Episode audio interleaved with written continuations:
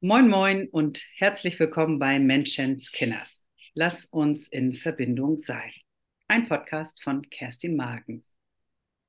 Diese Folge ist eine besondere Folge, denn ich habe zwei Gästinnen zu Besuch und wenn du auf YouTube zuschaust, dann siehst du uns sogar. ähm, da gibt es diese Folge auch als Video, denn ähm, die letzten beiden Folgen, da ging es darum, was hat das Trauma von Opa mit mir zu tun und um das Thema Zeugung. Und ich habe selber vor zwei Jahren den Geburtszyklus bei Renate und bei Ilona gemacht. Das heißt, ähm, eine ganz besondere Arbeit, die ich aufgrund meiner Arbeit ähm, in der Begleitung von Familien eigentlich machen wollte, um diese Familien, um diese Babys auch besser verstehen zu können. Und habe dann aber gemerkt, also die, das ist großartig für meine Arbeit, aber es ist noch viel großartiger für mich, diese Arbeit. Denn ich habe erst da so wirklich gespürt, ähm, wie wichtig es ist oder was uns einfach auch alles beeinflusst in unserem Leben, dass es eben nicht, ähm, nicht mit der Geburt anfängt, sondern dass einfach Schwangerschaft, Zeugung und was schon davor war, schon bereits einen großen Einfluss auf das hat, was unser Leben nachher auch bestimmt. Ähm, und so ein paar Einblicke habe ich ja auch schon vorab in den letzten beiden Folgen gegeben. Und in dieser Folge geht es darum, dass ich, ähm, wir ein bisschen darüber sprechen, wie funktioniert dieser Geburtszyklus, was ist das überhaupt und warum ist das denn auch so wichtig? Und der erste Teil, also der Geburtszyklus, ist eine neunmonatige Reise, sag ich mal.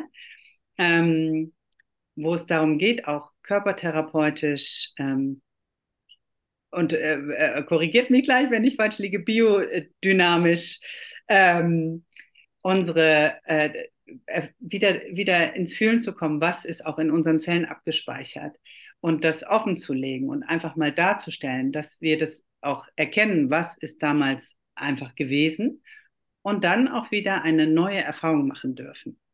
Das ähm, genau, das hat mich in meinem Leben total krass vorangebracht und ganz viel verändert, ganz viel geöffnet, ganz viel weit gemacht.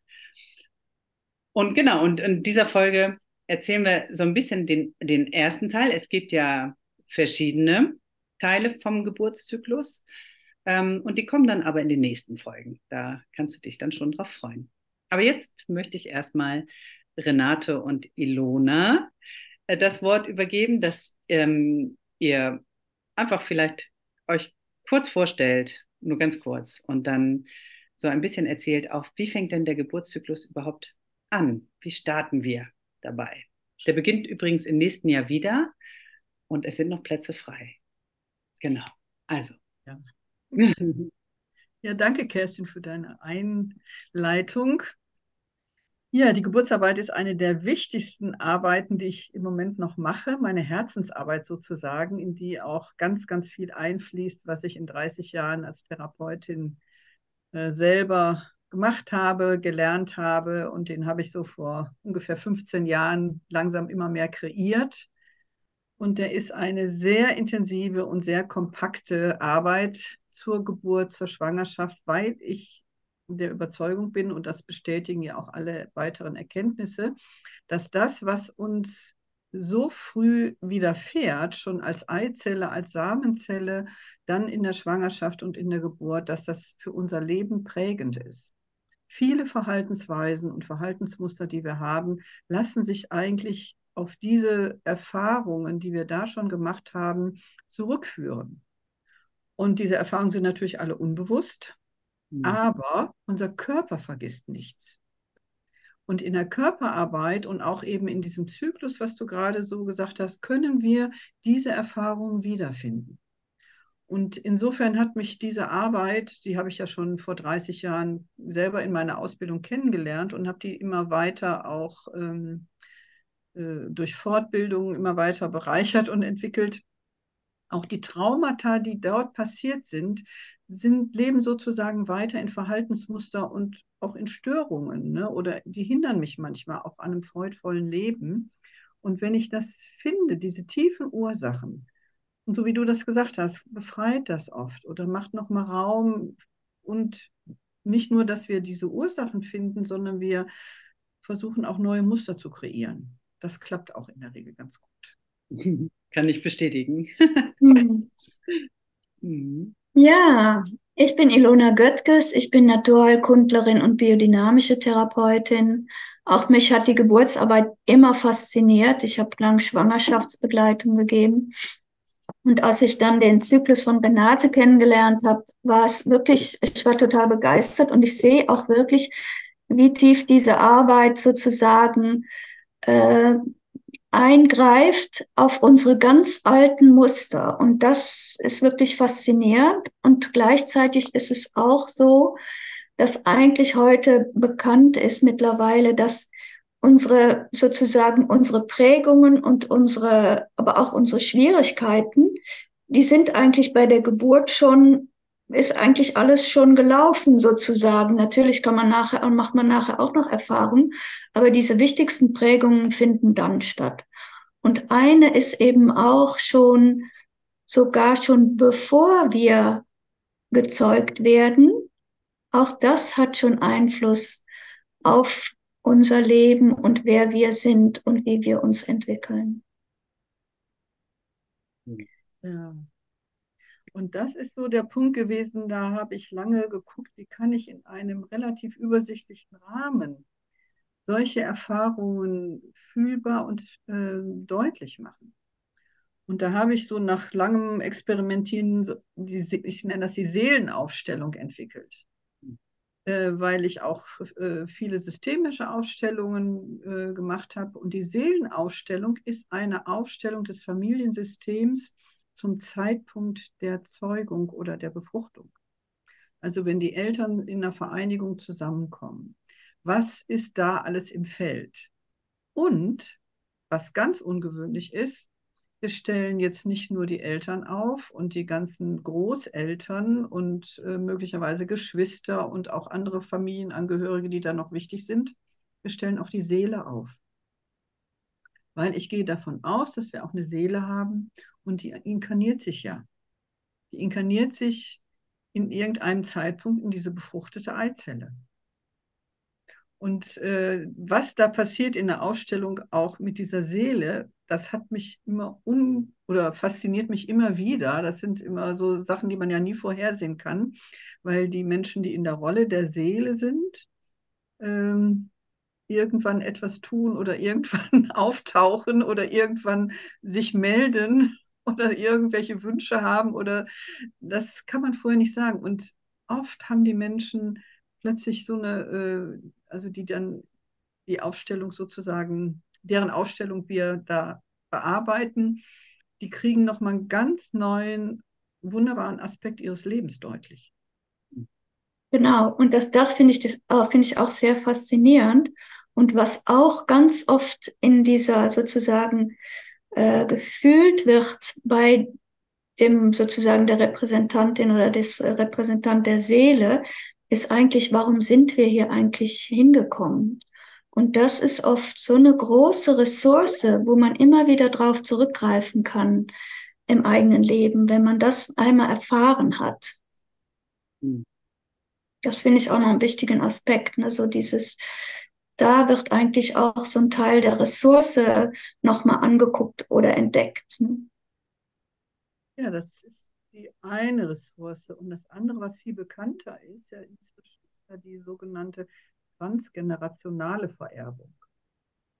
Also was haben wir, das ist ja dein letzter Podcast auch gewesen, das haben wir von Opa und Oma sozusagen noch übernommen, ne? oder was wirkt da weiter? Weil man hat ja auch mittlerweile wissenschaftlich festgestellt, dass ähm, auch Sachen vererbt werden, die erfahren wurden in früheren äh, Generationen. Und du hast ja auch im letzten Podcast schon gesagt, dass die Eizelle, aus der ich zum Beispiel entstanden bin, schon im Leib meiner Großmutter war weil meine Mutter als Fötus ja dort war und die Eizelle da entstanden ist. Ne? Das heißt, diese Zellerfahrungen, das sind auch die Erfahrungen aus dem Leben der Großeltern oder anderer Ahnen, die da noch weiter eine Rolle spielen. Da gibt es wunderbare wissenschaftliche Belege inzwischen, auch Filme drüber. Und wie kann man das für einen Einzelnen erfahrbar machen? Und das machen wir in dieser Seelenaufstellung, weil wir ja auch da die Eltern und die Großeltern aufstellen, außer den Eltern. Genau, und ich habe gerade noch mal so Anfang letzten Jahres ähm, ne, so eine Weiterbildung Ancestral Healing gemacht, ne? Und was da auch immer kam, man weiß ja oft gar nicht so viel ne, von der Familie.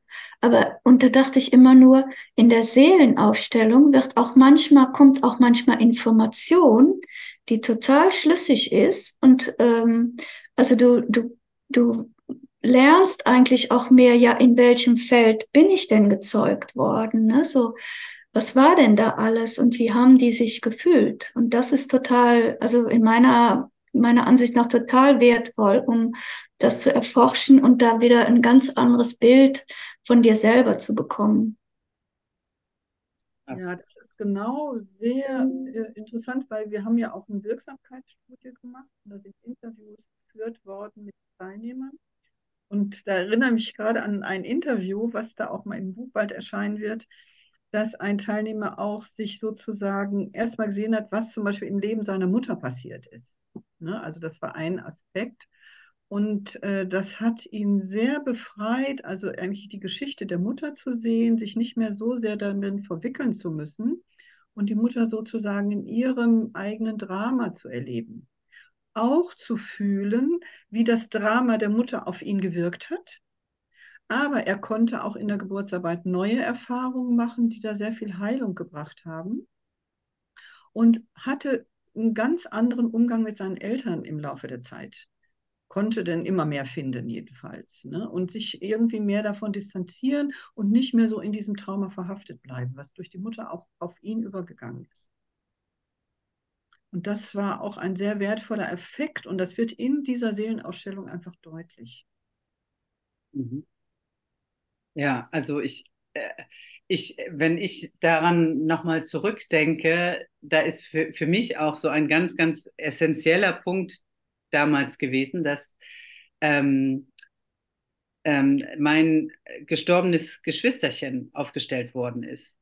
Und dieses Kind, was nicht betrauert wurde, was nicht gesehen wurde, das war ja auch so ein Prozess, ähm, da auch zu erleben, wie meine Mutter gar nicht trauern konnte. Ne? Die hat sofort wieder funktioniert, dieses Kind war einfach weg aus ihrem Bauch heraus, wie auch immer das äh, geschehen ist. Und, ähm, und dieses Kind da auch zu sehen, was auch so sagt, äh, ich erinnere mich noch total dran, dass es sagte, ich halb bin ich noch am Leben und halb bin ich aber nicht mehr da. Mhm. Ähm, oh, Kriege ich jetzt noch Gänsehaut. Ja. Ah, genau. Und dann mhm. aber auch zu erleben, diesen Prozess, das wieder, wieder rund zu machen, dass dieses Kind wirklich gesehen wurde, dass mhm. dieses Kind betrauert werden durfte und dann wirklich auch gehen konnte. Ah, immer noch Gänsehaut. Und ja, ich kriege jetzt auch Gänsehaut.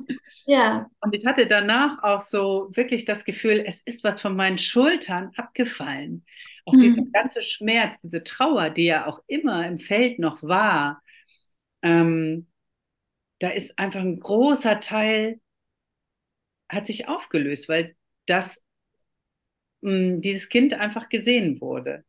Mhm. Das, ist, das war für mich jetzt so eine der prägendsten Erlebnisse mhm. in, diesem, in diesem ersten, ähm, in dieser ersten ja, Arbeit, die wir da gemacht haben. Ja. ja, ganz, ganz berührend. Und schon ein, das war schon der erste Schritt. Es kamen noch viele weitere. Aber ja. Ja, so. und das ist so, eigentlich bei jeder, äh, bei jeder Aufstellung gibt es so was Berührendes. Ne? Mhm. Also wir haben auch einmal so ein Seminar gehabt, da waren Leute, da sagten die plötzlich, ja, wir sind ja alle Kriegskinder. Mhm. Weil in jeder Aufstellung das Drama des Krieges deutlich wurde, wie das bei den, El bei den Eltern, bei den Großeltern gewirkt hat und wie das auf diese Kriegsenkel äh, gewirkt hat. Also das war dann plötzlich in der Gruppe auch ein, ein Stück gemeinsames Erleben. Äh, plötzlich haben alle realisiert, ja, wir haben ja irgendwie alle damit zu tun. Mhm. Und bei Einzelnen ist auch so, auch so, so, wenn jemand fliehen musste, dieses Elend oder auch Todesfälle, die bei einer Flucht passiert sind, die sind oft gar nicht mehr erschienen. Die werden aus traumatischen Gründen, man kann da gar nicht mehr, konnte nicht drüber trauern und musste weiterleben. Das ist irgendwie plötzlich gar nicht mehr benannt. Und wenn wir das in der Aufstellung finden, das gibt immer eine Befreiung, die die Menschen dann erleben, weil da plötzlich irgendetwas noch unbetrauert, ungesehen irgendwie im Feld war dieser Familie. Ja, ich weiß, so, spontan fallen mir schon wieder zwei Fälle ein, wo nicht betrauerte, gefallene Brüder mhm. ungeheuren Einfluss auf die Kinder hatten, die dann später irgendwo gewachsen sind und keiner wusste, warum da eigentlich immer so die Mütter nicht zugänglich waren oder warum es da so ein Feld von Trauer gab. Mhm. Und das hinterher zuordnen zu können und äh, in eigene, äh, sozusagen die eigene Kompetenz wiederzufinden. Das ist ein ganz, ganz heilsamer Prozess.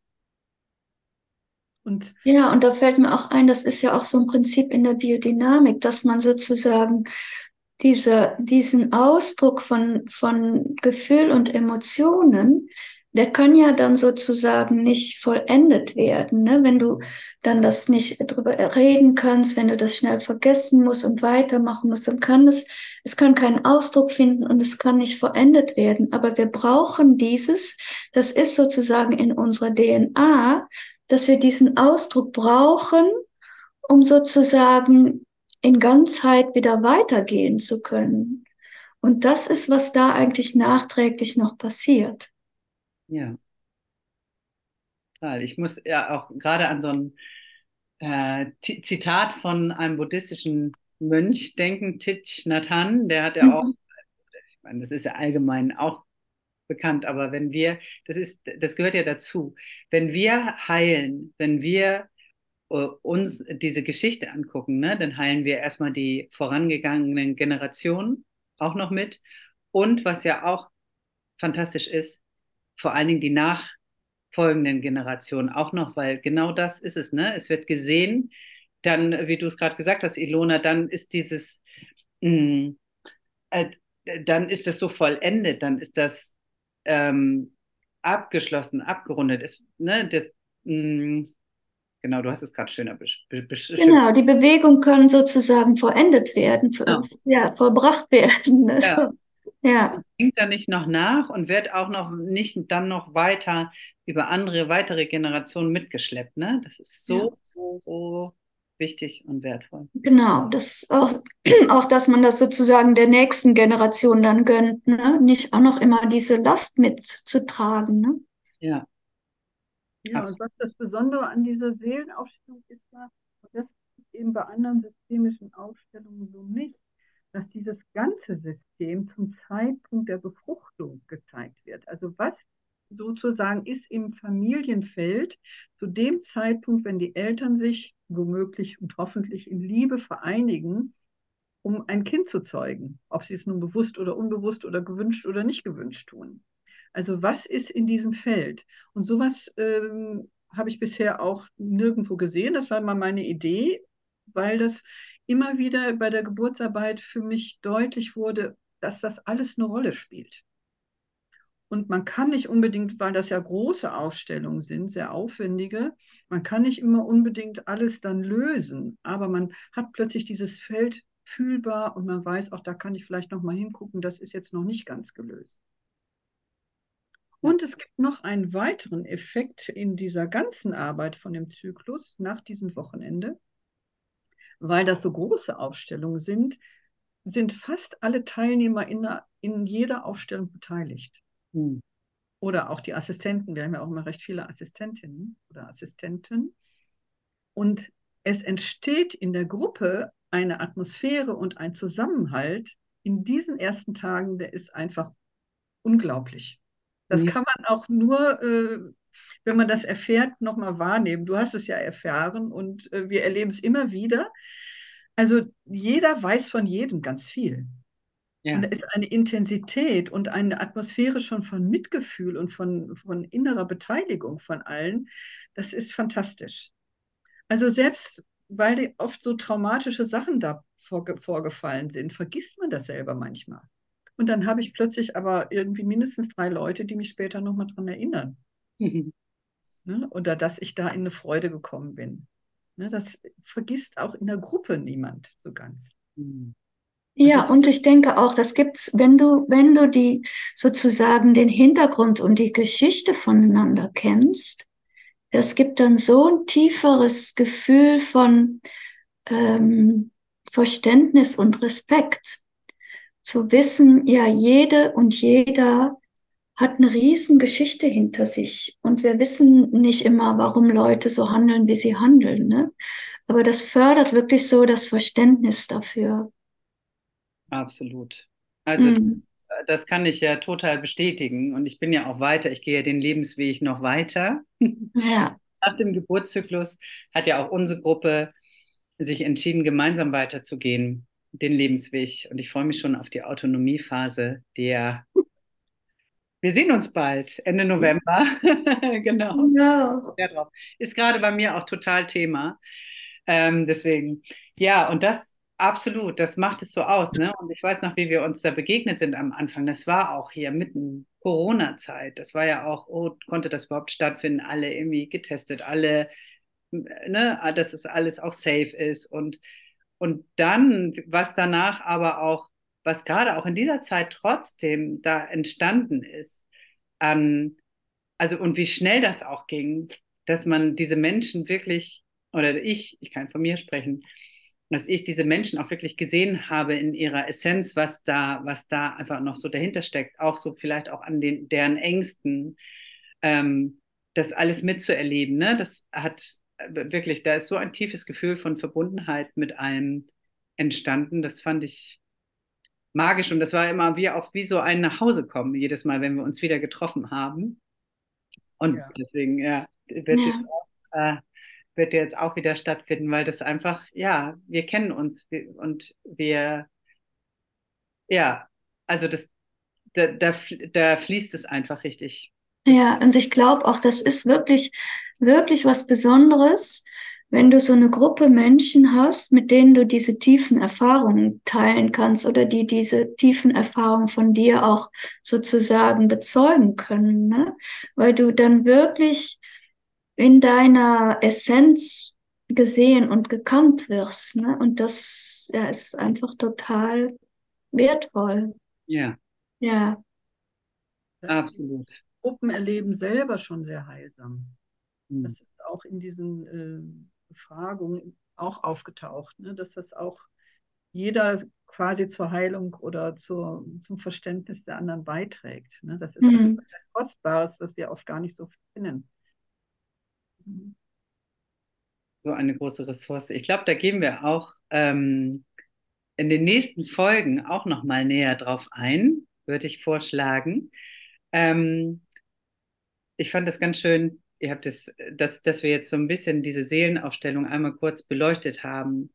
Das ist so der Beginn ähm, und wie wichtig das einfach schon ist, was da einfach schon aufgedeckt wird. Und wie ihr gesagt habt, ne, das ist eigentlich ist, ist da ja schon der Drops gelutscht für unser Leben. Das, was, und wie, wie wertvoll gerade denn auch diese Arbeit ist, weil es das einfach in dieser Form nicht gibt. Also Ne? Ich habe es noch nie gesehen. Ne? Und das ist ähm, ja was ganz Besonderes. Und ich würde mich freuen, wenn wir uns dann nochmal zur nächsten Folge wieder treffen und über die Schwangerschaft reden. Was, denn da geht es dann weiter und dann geht es auch zur Geburt und dann geht es ähm, nachgeburtlich auch noch weiter. Ähm, was, was beeinflusst uns eigentlich alles, auch in der Schwangerschaft oder beziehungsweise was, ähm, ja, warum es einfach auch nicht, warum Schwangerschaft nicht egal ist. So mhm. gibt es ja auch, äh, genau. Äh, also viele, ne, ich, ich, merke so, Schwangerschaft, das wird einfach so abgehandelt ähm, heutzutage oder man geht dazu diversen Untersuchungen. Ähm, also für mich geht es ja auch ganz viel ähm, ums, ums wirklich fühlen. Und Ilona, du hast auch gerade erzählt, du hast gerade auch ähm, äh, die Ausbildung zur Bindungsanalyse gemacht, ähm, was ja, wo es ja auch darum geht, wirklich in Kontakt zu treten in der Schwangerschaft mit, mit äh, ähm, mit seinem Kind und wie essentiell das einfach ist und wie oft einfach diese Verbindung auch fehlt oder früher auch gefehlt hat, weil es geht ja auch um unsere Eltern. Ne? Wenn, wenn mhm. du einen Podcast hörst, geht es ja auch darum, bei dir hinzufühlen, hinzuschauen, wie war es mit deinen Eltern, wie war es mit deiner Mutter, wie hat deine Mama die Schwangerschaft erlebt, genau. Und Ilona, du hast noch gesagt, du suchst noch nach einer Frau, ich mache das jetzt gerade, pack das ja. Podcast mit rein, die, ähm, die du begleiten kannst, auch ähm, für deine Ausbildung. Ähm, genau.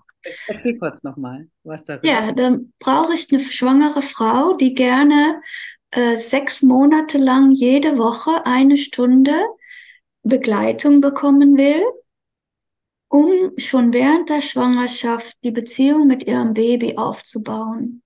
Und das ist wirklich ein sehr ähm, wundervoller Prozess, wo du immer mehr lernst, um über Bilder mit deinem Kind zu kommunizieren.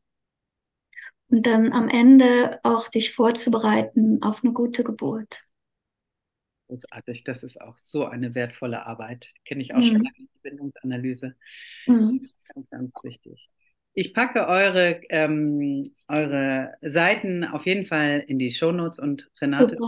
Ja, ich habe noch so eine kleine Bemerkung, weil wir ja Körpertherapeutinnen sind. Mhm. Und äh, in diesem Zyklus geht es dann ja auch mit Körpergefühlen weiter.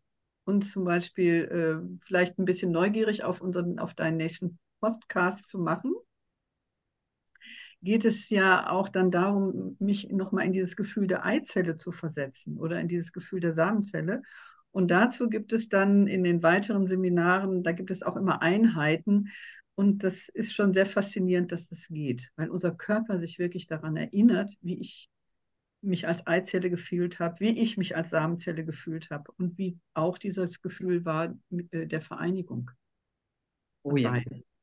Das ist auch ganz spannend und das äh, ist ja dein nächstes Thema im Podcast und darüber geht ja vielleicht dann auch das nächste Interview. Genau. Am Anfang der Schwangerschaft findet das ja noch statt. Ne? Ja, ich kann mich sehr gut daran erinnern. Sehr beeindruckend.